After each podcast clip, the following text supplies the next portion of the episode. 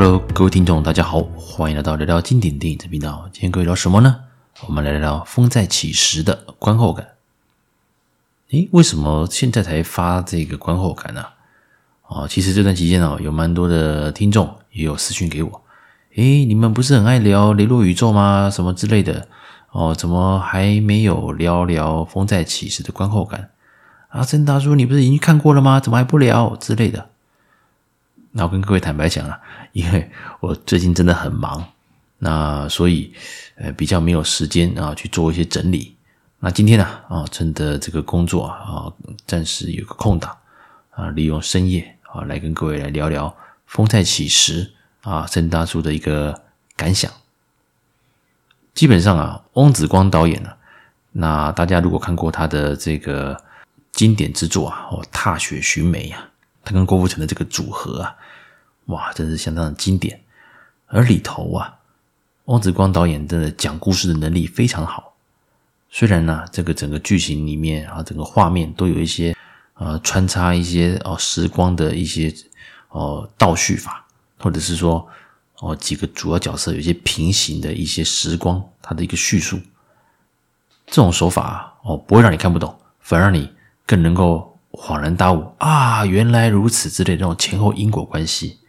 翁子光导演确实在这方面呢、啊、非常非常的厉害。但是当他把这种方式、这种说故事的方式放在《风再起时》的时候，哇，那就是一个双面刃。何谓双面刃呢？第一个，我们先讨论它的片长，《风再起时》哦，片子已经够长了哦，超过两个多小时，但是呢。你会发现哦，里面想要讲的故事塞的东西很多，他放了很多线。这边当然应该算可以爆雷的了哈，呃，已经因为已经上映一段时间了，那网络上也有很多相关的影评啊。那我这边就解释一下它的一些呃剧情的一些部分。那如果还没看过的听众们，那如果你忌讳的话，那你先看过再来听我这期节目。啊，那当然会比较有一些共鸣感呐、啊。如果还没看过的朋友，直接听到我这边来讲的话，怕你们会忽然有一点，呃，没有头绪啊。哦，OK，第一个，我们首先讲，当然他这个海报啊，狂打嘛，哦，四大探长哦，这个重重现一幕了。因为以往啊，包括近期的，像是王晶的版本的追龙等等，哦，其实大部分都是提到雷洛，啊再搭配一个。呃，这个角色，然后这种类似双雄片。那《风再起时》虽然它也是双雄片的这种这种架构，但是呢，在宣传的时候，它也标榜着哦，四大探长哦都有在哦一起出现在荧幕。那确实，这个也让我们非常的呃期待嘛。啊、我们这种老派影迷，加上啊，这部电影在杀青很久了，那因为一些技术上的问题啊，一直哦没有上映。啊，总算呢，在今年的年初，终于啊，在上映。当然看我，当然它是在香港跟中国是比台湾早上映。那个时候啊，恶评如潮。我们看到这些评价，当然也会觉得，诶，有这么夸张的烂吗？那当然，最后啊，有机会，我终于等到了，那也去看了。这部电影其实没有烂，我觉得是好看的。但是对于呃。对于就是说，你想要期待是有一些动作戏的、枪战戏的，或者是你的脑中存在着以前啊刘德华的《雷洛传》，还是像啊跛豪啊、四大探长啊，还是那些早期的，还有整人探长之类的早期的这种雷洛宇宙电影的这种印象的话，建议你一定要先把它拿掉。因为《风再起时》可以说是重新的诠释雷洛宇宙的这整个的故事啊，当然片中呃这两位啊，他们就不是叫做雷洛跟这个兰江了嘛，那这个我就不赘述，我直接用演员的名字来跟各位来说说明。《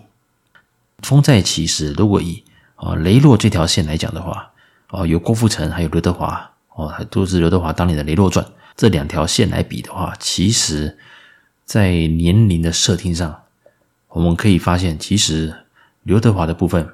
应该是相对的比较年轻一点点。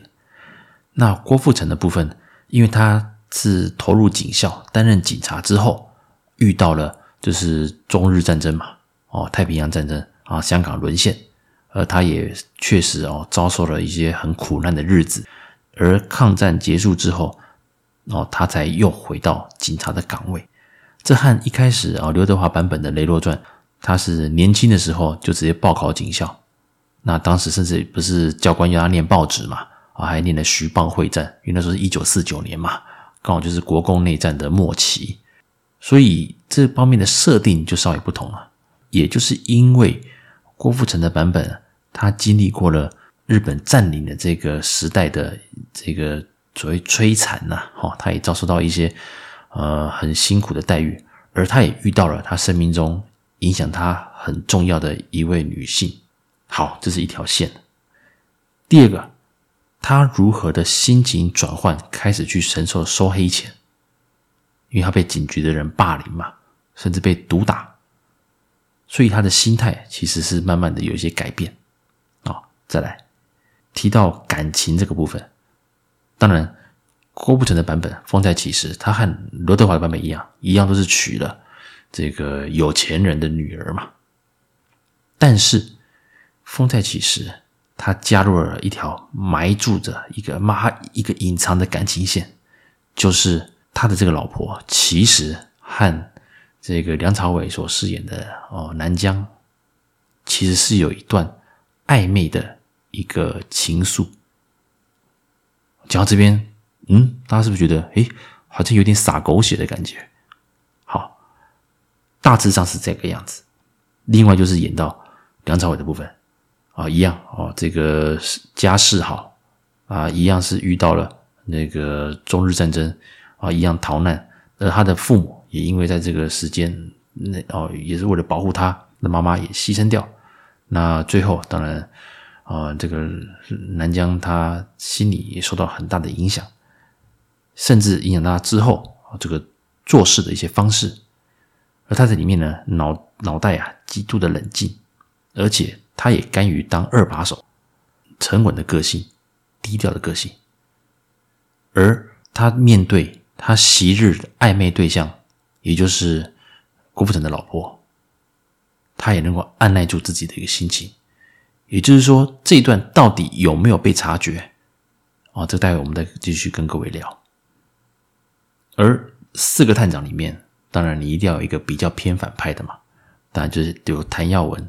所饰演的，他的这个角色就类似那个之前的严童的那种感觉，只不过他不像《雷洛传》就是刘德华版本的一样，处处去针对哦，针对这个郭富城他们，而反而比较像是小弟，而被宠坏的小弟这种感觉。当然，最后一个重点就是。啊，这个探长啊，各自有一些呃恩怨情仇、反目。听我这样子叙述完之后，你大概知道，他看似是一个蛮拔辣的剧本，可是呢，在翁子光导演的一个故事的叙说之下，你会发现，似乎想要讲什么，但似乎好像又讲了太多。OK，我重新再跟各位说一次，如果今天风再起时。是一部 Netflix 或者是像迪士尼 Plus 那种五集、十集的影集，我相信是非常非常完美的，因为它可以把每一段故事，我刚讲那几个主要的结构，都可以做一个充分的一个陈述。我相信汪子光导演一定还有很多版本，这一些舍弃掉的删减画面，因为毕竟要顾到片长嘛。但是你会发现。很多部分都轻轻带过，甚至在雷洛宇宙里面，一个很重要的角色就是猪油仔，在《风在起时》里面呢，是由张继聪来所饰演的，存在感极低啊，低到你完全不知道，你硬要把它放进来，好像更突兀了，这我觉得蛮可惜的。可是也是因为。我的脑中，我在看这部电影之前，我的脑中一直存一直存在着以往对于我就是这个雷洛宇宙的一个研究嘛，哦，不能说看透了，可是像我跟路易斯会常常喜欢聊这部分，基本上早期啊，这个九零年代的这个呃雷洛传啊方面的这个整个延伸下来的电影，我大概都看过了，所以我是抱持着这种呃既有的印象来去看这部电影。而这几个探长也从原本的一个哦那个雄心壮志，变得互相猜忌，甘于做二把手的呃梁朝伟的这个南南江啊，竟然又变成处处针对郭富城，是有些逻辑，但太快了，转太快了，会觉得说，那大家都过好好的，干嘛又忽然分成两派？在这里面，其实我最欣赏的一段的一幕戏啦，就是四个探长在俱乐部里面，在他们。平常办事情的地方啊，办事情上就是去分这些毒品啊，一些谈事情、瞧事情啊、分钱的这个场所，他们在打麻将。打麻将当然啊有输有赢嘛。可是呢，当郭富城发现大家好像有刻意在让，特别是梁朝伟在里面有讲说啊，反正他也就是这种啊当老二的命啊之类的哦，这个光芒都给人家，他也甘愿。郭富城啊，忽然就抓狂了。扇了他一巴掌啊！这个也是这个哦，电影花絮有宣传的，这段很精彩的哦，蛮精彩的。在那个时候就可以看出来，其实梁朝伟他是有他的野心，但他是一个很会评估大局的人。在某程度上，他很难正面的跟郭富城来对抗，但是他的逻辑能力和他的英文能力，其实是受到上司的肯定。而英国人也是蛮想要扶这个梁朝伟上位，很多因缘际会之下，这个位置还是让给了这个让那个郭富城来上位嘛。为什么会这样做呢？多少多少哦，在王子光的一个编排之下，确实啊，对于那个郭富城的老婆啊，由杜鹃所饰演的蔡珍啊，这一段当然梁朝伟对他是有一些。旧情的存在，所以也愿意来帮忙郭富城，帮忙暗中处理掉一些事情。只不过最终啊，因为这个杜鹃呢，那个太过于心狠手辣，所以其实也遇到了一些反扑。那这边我暂时不特别的来介绍，我是针对梁朝伟跟郭富城这边的互动。你有了这些感情线埋在这边的，可是两个人的这个火花。包括到最后，他们在九龙城寨这个地方做一些对峙，那也是有一个一定的一个水准。所以比起郭富城啊，因为毕竟雷洛算是整部电影的一个主轴，虽然是号称双雄片，但基本上整个的一个重心是围绕着他的来设计的。呃，我我可以说梁朝伟的角色是比较压抑的，处处小心，小心过头。所以我觉得是有一点，在光芒上，我觉得他是优于，呃，可能是有压过，在气质上是有压过压过郭富城的。而郭富城这个部分，当然他要演的是要收跟放。那在内心戏的部分，因为他的一个初恋对象啊，也就是他在这个日本占领香港的这段期间，他有一个啊、心爱的女人。那只不过最后他因为被送去当慰安妇，也后来。啊，没办法熬过这个一个性病啊，所以就离开了。这个部分对于郭富城是一个很大的一个打击，因此也连带影响到之后，他因为就是爱上了这个小三呐，而这个小三确实啊，在某些地方很神似他之前就是喜欢的这个女孩子，而这个部分这条线也影响到了就是他跟老婆的关系嘛。当然，这个杜鹃所饰演的这个大房啊，啊，这个机关算尽啊。那最后啊，虽然结局啊，这个郭富城也算是啊顺利的逃到海外，而其他探长也陆陆续续有遭到一些这个廉政公署的一个呃处理啦，哈。基本上啊，像我蛮多朋友，他们就会觉得说，诶，其实。先不讲剧中的剧情哦，可能东西太多了，不好消化。先扣除这一段，光看到一些啊、他们横跨一些香港的一些历史大事件，像是像警联冲突啊等等之类的，都觉得哎，其实也算是一种怀旧感，然后油然而生，提升了观影的一个趣味性、一个娱乐性。还有一种怀旧感。片中呢，其实有蛮多资深演员啊演出，但是可能就是碍于片长啦，啊，包括像太保，那他在最后呢，也是因为在这个利益的分赃的方面呢，啊，遭到了这个郭富城他们的一个围剿。这段呢，转换太快了，快到说，嗯，为什么莫名其妙大家又一言不合？所以我才说啊。我也坦白讲，我看到大概一个多小时之后，特别是讲香港就是沦陷那一段啊，他那个郭富城那一段，他在跟那个女生啊，他的心爱的女人邂逅啊，碰到那那一次，我倒觉得其实有点多余，因为这并不是我想要看的一个部分。如果你要导出后面连带影响到他为什么会这么钟爱那位小三，因为之前的这些事情让他非常的挂念，挂在心中。好，我也可以接受，但是太快了，太突然了，才会让观众有一些就是无法在短时间把你想讲的东西都消化掉。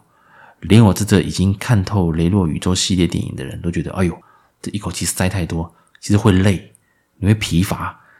累是累在说，因为片长，但你又必须非常非常专心。会有一点怎么讲？你始终处在一个呃一个高张力的一个观影状态，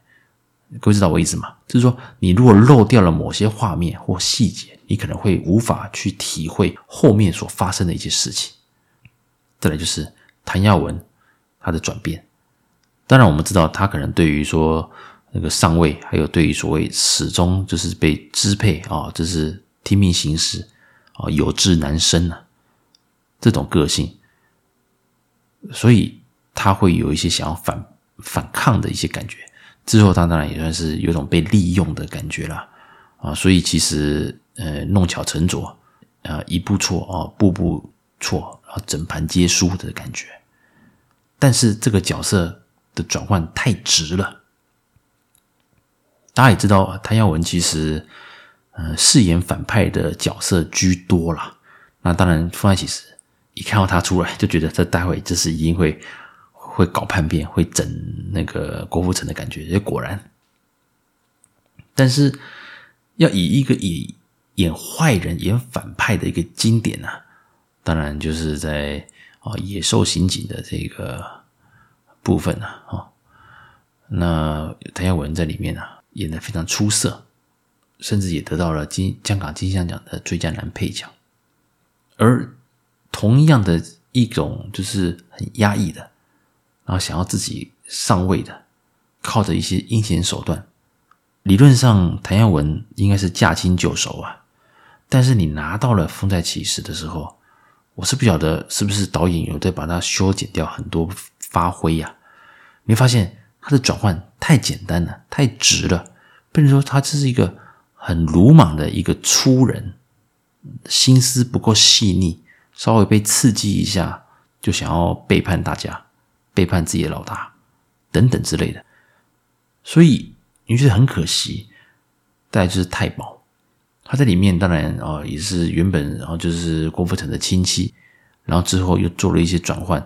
开始对他有一些意见，甚至两两派人马就有一些啊就就一言不合就开始哦发生一些枪战之类的。也太快了，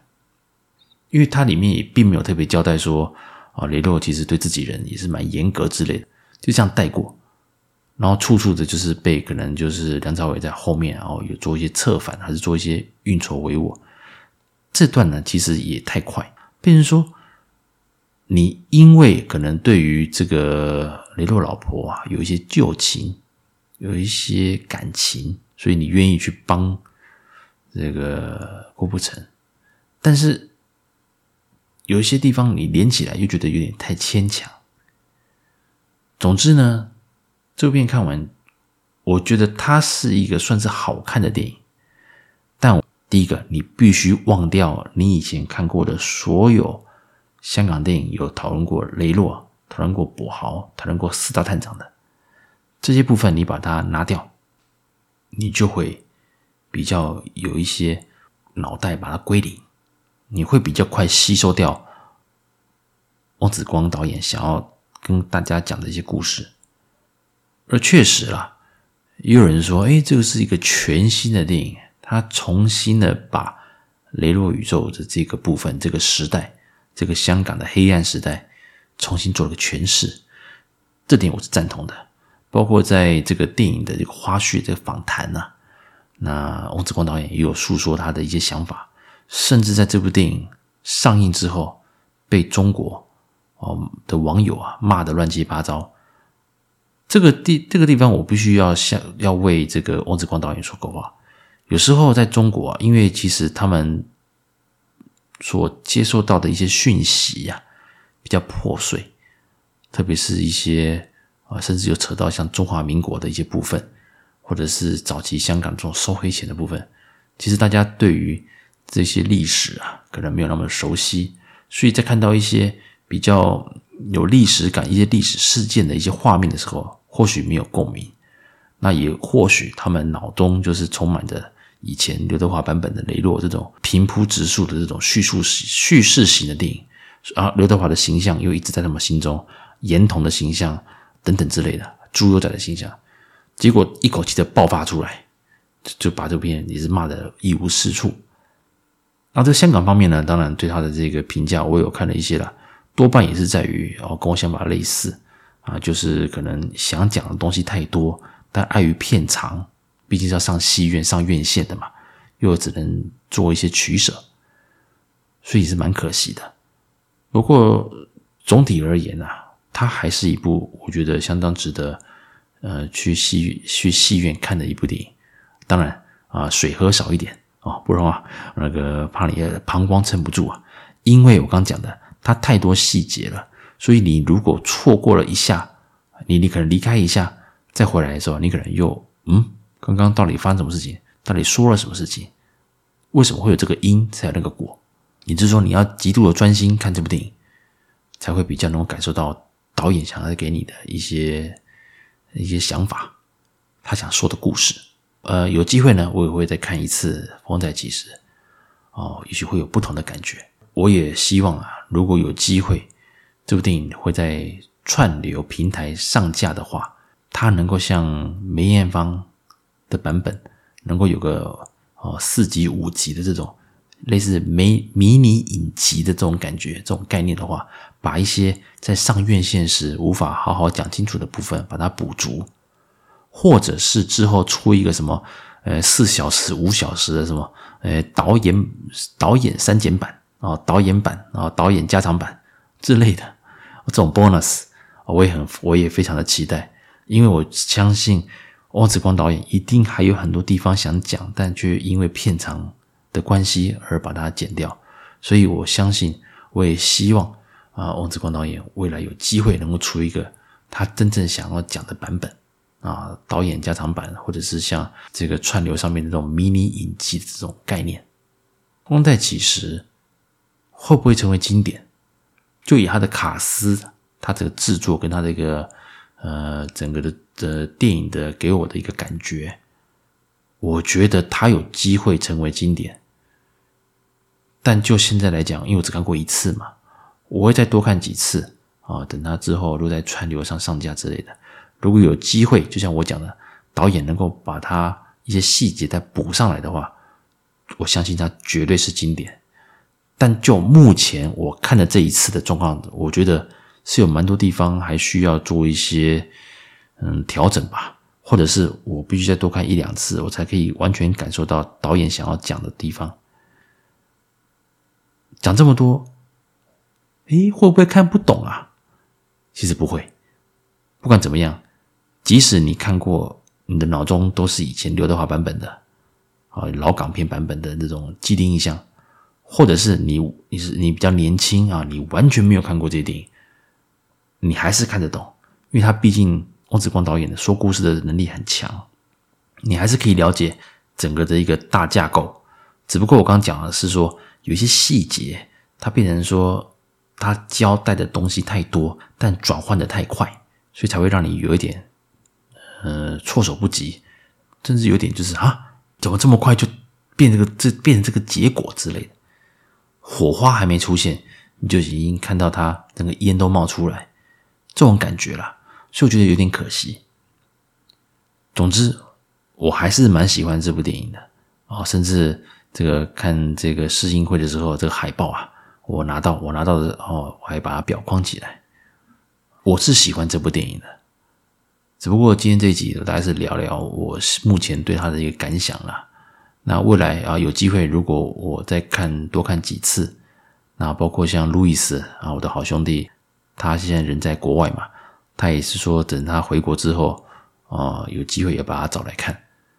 之后啊，有机会我们再好好的把这部片做一些我们两个人的一个心得分享，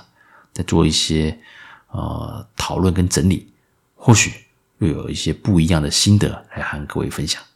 以上呢就是本集的介绍。感谢各位的收听，我们下次见喽，拜拜。